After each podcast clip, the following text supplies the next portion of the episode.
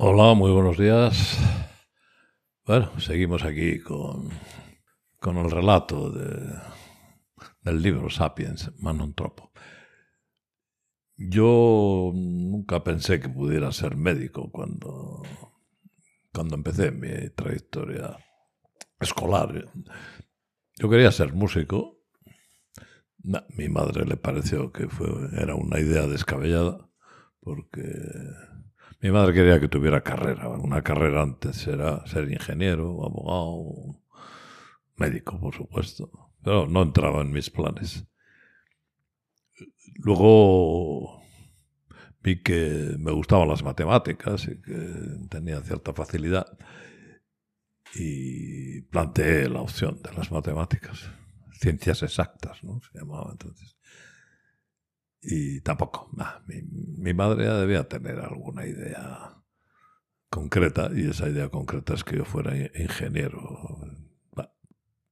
Entonces, pues eh, yo hubiera sido ingeniero si hubiera acabado la carrera, ingeniero de caminos, porque me inicié, intenté hacer la selectividad de ciencias y nada, en ese según estaba en el segundo trimestre en Madrid, pues me diagnosticaron una tuberculosis pulmonar y e ingresé en un sanatorio en Guadarrama y aquello pues cambió mi vida en muchos sentidos y aproveché la circunstancia para comunicar a, a mis padres que no quería hacer ingeniería y que, bueno, me gustaría ser médico. En la condición de, paciente, pues no, no se atrevieron a llevarme la contraria o les pareció buena idea y en fin, ahí decidí mi carrera.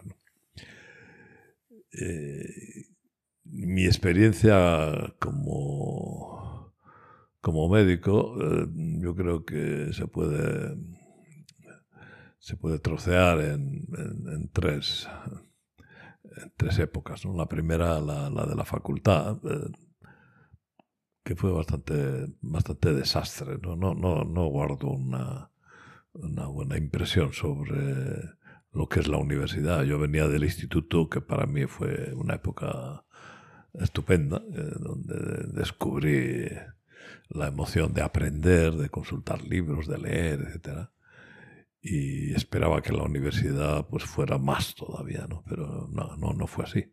Aquello era una actividad de coger apuntes y el que mejor los cogía y mejor los repetía, pues, pues tenía mejor nota. Eh, empezaba yendo a clase y luego decidí no hacerlo, ¿no? porque aquello era un aburrimiento, era una era, era coger apuntes. Y las preguntas de, o los comentarios de los alumnos eran, no se oye, eh, poco más, ¿no? No, no había ninguna inquietud intelectual. Yo iba a la librería, miraba los libros y cogía el que me parecía, los ojeaba y cada asignatura pues me compraba el libro correspondiente, me lo leía y ya está en los exámenes escritos no pasaba mal, me suspendían. Y en los exámenes orales, pues me defendía, me defendía bien, porque yo realmente sí que estudiaba. En fin, eh, la universidad no me dejó así mucho pozo, un pozo de decepción profunda, pero sí que me quedé con, con dos impresiones eh, de, dos, de dos clases, una del, profesor de ginecología, que nos habló de Ignaz Semmelweis, que fue un obstetra que a mitad del siglo XIX en el hospital de Viena, pues denunció a los, a los médicos o señaló a los médicos como portadores de muerte en sus manos cuando procedían a, atender a partos eh, después de venir de la sala de autopsias donde habían hecho el examen a unas desdichadas mujeres que habían muerto. No se sabía bien por qué, pero Semmelweis sospechaba que eran las manos de los médicos que llevaban partículas de muerte, así las llamaba, uh, al canal de parto. ¿no? Eh, no, no le hicieron mucho caso, además se, se, se, indignaron y se escandalizaron de cómo se podía decir eso de los más grandes médicos de la época. ¿no?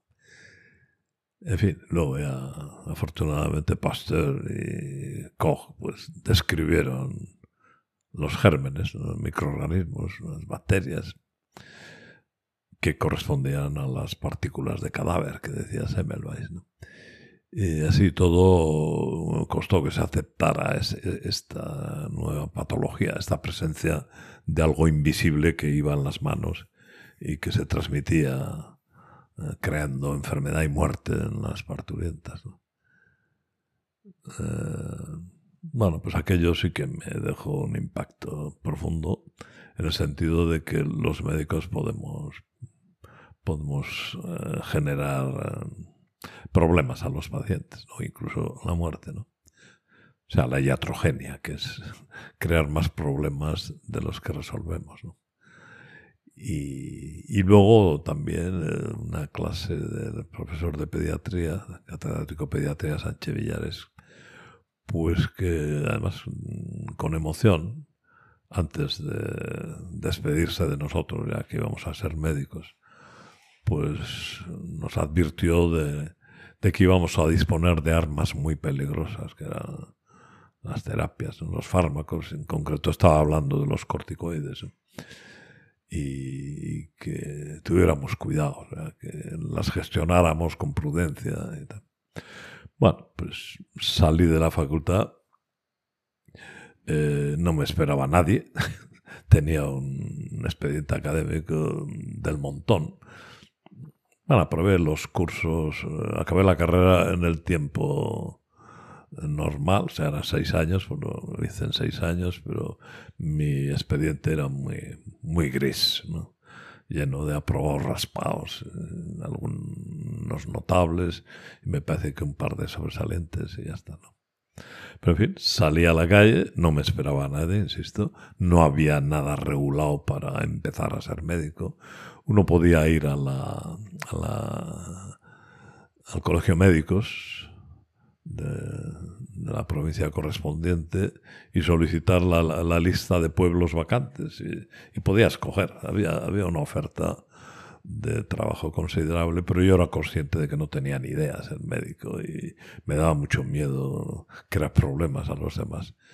Y me busqué la vida como oyente en algún hospital, entonces por un golpe de suerte pues pude entrar en el hospital de Vitoria de Santiago eh, en una plaza de lo que es, entonces se llamaba rotatorio, ¿no? que era, eran unas plazas para médicos eh, internos que podían incluso vivir en el hospital y, que te permitía pues ver enfermos, escuchar a los, a los, a los médicos ya eh, muy baqueteados en la atención médica y aprender a empezar a, a quitar la, angustia de no tener ni idea y, ser consciente de que está en nuestras manos nada menos que la vida de los pacientes. Bueno, empecé con el rotatorio y luego el director me propuso pues eh, hacer una estancia de neurología en el Hospital de San Pablo de unos meses para aprender algo de neurología y volver luego a, otra vez al hospital. Bueno, me fui al Hospital de San Pablo de Barcelona y allí me di cuenta rápidamente de que no, en unos meses uno no aprende la neurología. Me presenté a una plaza que sacaron para residentes y bien, la, saqué y allí ya estuve cinco años eh, aprendiendo neurología. Y otra vez me vi en la misma situación. Me volví a Vitoria, al hospital de Santiago, pero como único neurólogo, no había servicio de neurología. Y yo era el encargado de, de, solucionar los problemas neurológicos de, los alaveses. Tuve la misma sensación que al salir de la facultad, de que aunque sabía moverme por la terminología neurológica, pues, eh, pues tenía también la sensación de que los pacientes podían correr un grave riesgo eh, cuando era yo la única persona que podía eh, valorar su situación. ¿no? Pero esto fue, yo creo que cuando uno no tiene más remedio que espabilarse, pues porque está solo, pues, pues, pues espabila. Eh, pero realmente no estaba solo, porque había algo que ya no dejó de acompañarme, que ya me había acompañado en la facultad, que eran los libros, la biblioteca, los... solo que ahora además tenían los pacientes, ¿no? que eran libros vivientes, ¿no? porque los pacientes son los que te cuentan, te dan los datos y te dan la información y lo único que hay que hacer es hacerles preguntas, hacerte tu preguntas sobre las preguntas, hacerte preguntas sobre las respuestas, sobre las respuestas que te da la medicina. O sea que en definitiva al final es, es muy sencilla la estructura.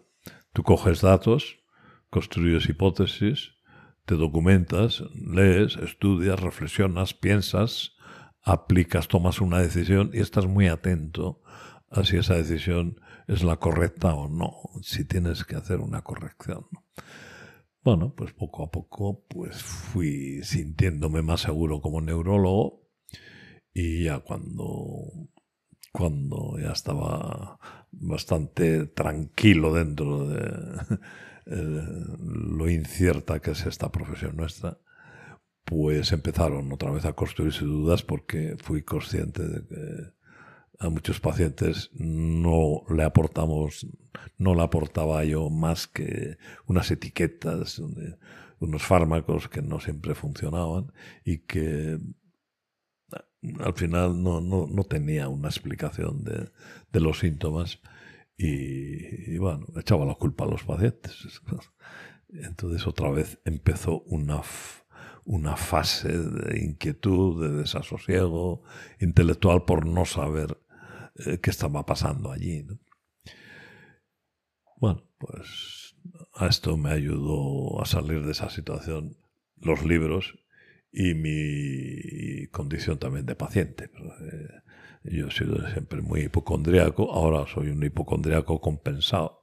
Con la experiencia y con los años, pues a veces se van arreglando las cosas, se van situando en el lugar correcto. Pero de eso ya hablaremos en la próxima charleta, ¿no? Bien, pues eso.